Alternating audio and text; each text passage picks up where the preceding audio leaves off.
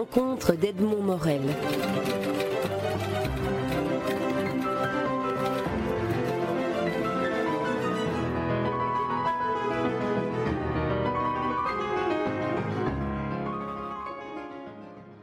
Euh, Christian Lutz, vous êtes euh, l'éditeur euh, de la nouvelle histoire de Belgique, une aventure éditoriale. Comme, éditeur, comment, comment fonctionne la, mise en place d'un travail aussi considérable?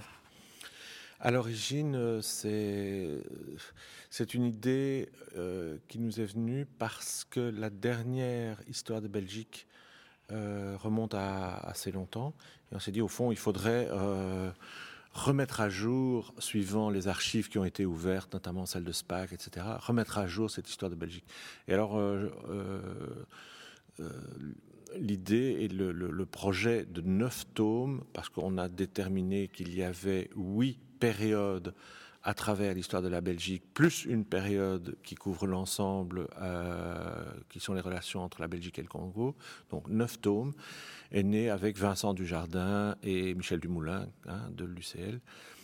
Et on s'est dit aussi qu'il fallait non seulement que euh, ce soit euh, euh, interuniversitaire, mais aussi qu'il y ait des, des, historiens néerlandophones et des historiens francophones. C'est ainsi que maintenant on se retrouve avec cette mise à jour qui est une somme qui a pris des années, bien entendu, à, être finalisé, mais euh, qui, rassemble un peu toutes les tendances et tous les courants et toutes les recherches actuelles concernant l'histoire. Mais on a voulu aussi que ce soit écrit et grand public. Donc ces neuf tomes peuvent être lus par n'importe qui.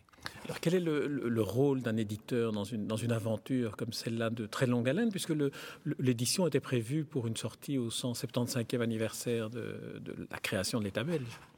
Oui, en fait, euh, je dois avouer que à l'origine, il y avait un autre éditeur sur le coup, mais hélas, il a, fait faillite. Et donc, c'est nous qui avons repris un peu le, cours de tout ça. Mais ça, a provoqué un retard, bien entendu, dans cette publication. Et donc voilà, mais je pense que pour, des livres comme ceux-là, euh, même s'il y a une, manifestation, une commémoration 175 ans, il n'y a pas de moment précis pour sortir ça. Donc euh, on le sort aujourd'hui, nous, c'est très bien comme ça. Alors on le sort aujourd'hui, qui est lors de la conférence de presse le jour anniversaire du déclenchement des grandes grèves de 60. Est-ce qu'on on peut, on peut imaginer à partir de, coïncidences comme celle-là qu'un livre d'histoire est toujours d'actualité et, ne l'est jamais? Moi, je pense qu'un livre d'histoire est toujours d'actualité. Hein. Vous connaissez l'adage qui, veut que euh, quelqu'un qui ne s'intéresse pas à l'histoire, ben, il n'a pas d'avenir. Hein. Donc, euh, moi, je, oui, on, est euh, en tout cas surpris et, euh, et enrichi par l'histoire parce qu'on se rend compte en lisant, comme vous parlez des grandes grèves, mais euh, il y a la guerre scolaire, il y a l'affaire royale. Enfin bon, quand on voit ces périodes de troubles, eh bien, on se rend compte, on a l'impression, lorsqu'on ne s'intéresse pas à l'histoire, que celle qu'on est en train de vivre maintenant est la plus grave. Or, quand on lit l'histoire, on se rend compte qu'il y a eu d'autres périodes qui parfois étaient beaucoup plus graves, où il y a eu des morts, hein, les gens étaient dans les rues, etc. Et que les choses s'expriment différemment et sont d'intensité différente. Et donc, on retire de cela des leçons qui permettent de construire l'avenir. Voilà, c'est comme ça que moi je vois l'histoire, en tout cas. L'histoire est essentielle à l'évolution et, euh, et à la maturité d'un peuple, quoi. L'éditeur a une responsabilité citoyenne dans un, dans un pays comme la Belgique lorsqu'il publie une nouvelle histoire de, de Belgique. Comment percevez-vous la fonction d'une publication comme celle-là dans la, dans la prise de conscience du, du citoyen belge de la crise qu'il est en train, que le pays est en train de traverser? C'est très difficile de mesurer quel est l'impact, parce que bien entendu, il y a toujours une dialectique entre euh, le combat qu'on mène pour euh, la diffusion de l'histoire, de la culture, et euh, la réaction que les gens vont avoir par rapport à ça, et ce qu'ils vont en retenir. Et, voilà, donc, bon, il est clair qu'aujourd'hui, on est quand même dans une, dans une période d'immédiateté et donc, euh, les gens, l'histoire, ça les barbe un peu. Les gens, ce qu'ils veulent, c'est s'amuser, peut-être pour oublier euh, leurs soucis du quotidien, les fins de mois difficiles, euh, etc. Ils ne sont pas dans un, dans, comment, dans un esprit combatif, quoi, hein, où la situation n'est peut-être pas encore assez grave pour qu'ils le soient. Donc voilà, ça c'est toute une analyse à faire, euh, mais en tout cas, l'histoire est un des éléments avec la politique, la réflexion, la culture, qui permet aux gens, à un peuple, de grandir, de prendre des positions et de se rapprocher un peu plus de ce qu'est la démocratie, quoi, de ce que pourrait être la démocratie. Vous avez indiqué que, un, des, soucis que vous aviez eu et que les auteurs ont eu était de faire une écriture qui est, lisible, qui est accessible, de ne pas faire un, ouvrage euh, scientifique qui finalement deviendrait inaccessible. Est-ce que cet objectif est, atteint dans les, échos que vous en avez du, du, public ou dans les échos que vous pouvez en avoir déjà par des lecteurs?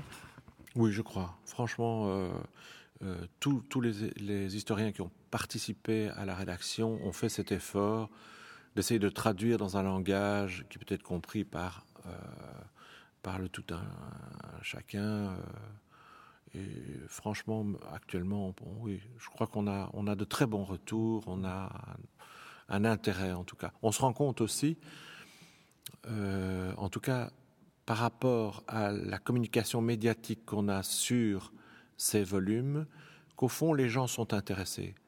On pourrait avoir l'impression, quand on entend certains médias, que on fait du people parce que les gens veulent ça. Moi, je crois que ça, c'est faux. ça, je me rends compte. Parce que dès qu'on aborde un sujet comme celui-ci, où on demande effectivement aux gens de faire un effort, ils s'y intéressent quand même. Quoi. Ça les intéresse, ça les motive. Et donc, euh, ce que peuvent dire les médias, en, tout cas les grosses machines médiatiques qui font du people, que euh, les gens, ils se trompent dans ce que, dans ce qu'ils pensent que les gens veulent. La, publication de, cette nouvelle histoire de Belgique a lieu en, français. Est-ce que la, version flamande est, prévue? Est-ce qu'elle est, est, qu'elle est envisagée déjà? Elle existe déjà. En fait, donc, euh, nous sommes en retard à cause de ce problème éditorial donc, hein, de, qui a eu lieu il y a quelques années. Mais à l'époque, l'éditeur pressenti néerlandophone qui était l'anneau, euh, lui n'a pas eu ces problèmes et donc a été prêt à temps. Et donc il existe une version néerlandophone qu'on peut trouver.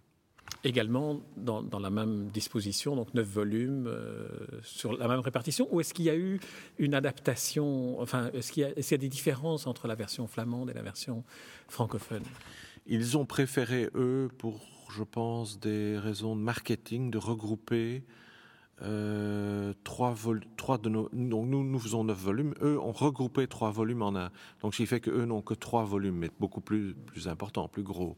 Donc euh, ça c'est un choix éditorial, je crois, et de marketing. Euh, mais, qui ne change pas. Par contre, leur version n'est pas à jour, n'est pas aussi à jour que le nôtre.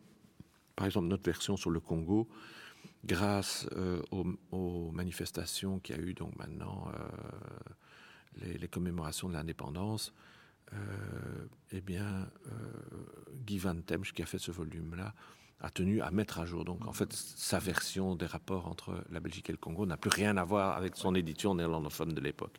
C'est vrai que d'heure en heure, on peut remettre euh, à jour un, livre, un livre d'histoire. Est-ce que vous avez pensé à une, à une actualisation possible sur Internet ou en utilisant le, les possibilités qu'offre l'Internet pour, pour mettre à jour en ligne? Mais on compte avec euh, Vincent Jardin et, Michel Dumoulin euh, étudier la possibilité, oui, d'ouvrir un site sur l'histoire de la Belgique qui peut être alors constamment mis à jour, euh, qui peut s'enrichir de, nouveaux aspects plus ciblés de l'histoire. Et, donc grandir comme ça, et éventuellement aussi étoffer l'iconographie et arriver à un moment donné alors à faire chaque fois, à des moments précis, euh, une photographie de ce site dans, un, dans une publication physique, grand public, et qui peut être diffusée alors, et puis continuer comme ça euh, à l'infini. Vous avez dit que des, archives nouvelles avaient été rendues euh, accessibles, enfin des archives avaient été rendues, rendues dernièrement accessibles. Quelles sont, celles qui, qui ont apporté le, le plus d'éclairage, ou bien nouveau, ou bien documenté sur certains aspects de l'histoire de Belgique?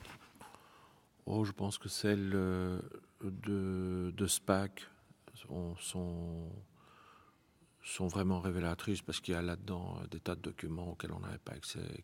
Donc on se rend compte, on peut maintenant avoir la garantie du fait historique. Hein. donc c'est là que l'histoire devient aussi une science. Quoi.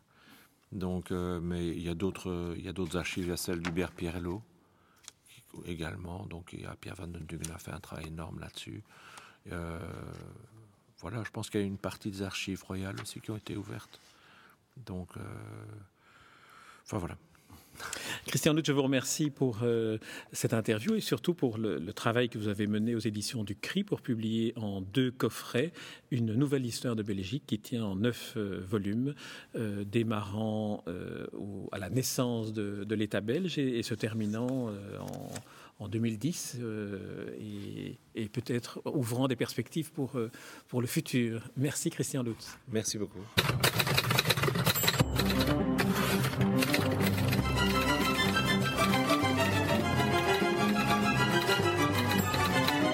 Les rencontres d'Edmond Morel.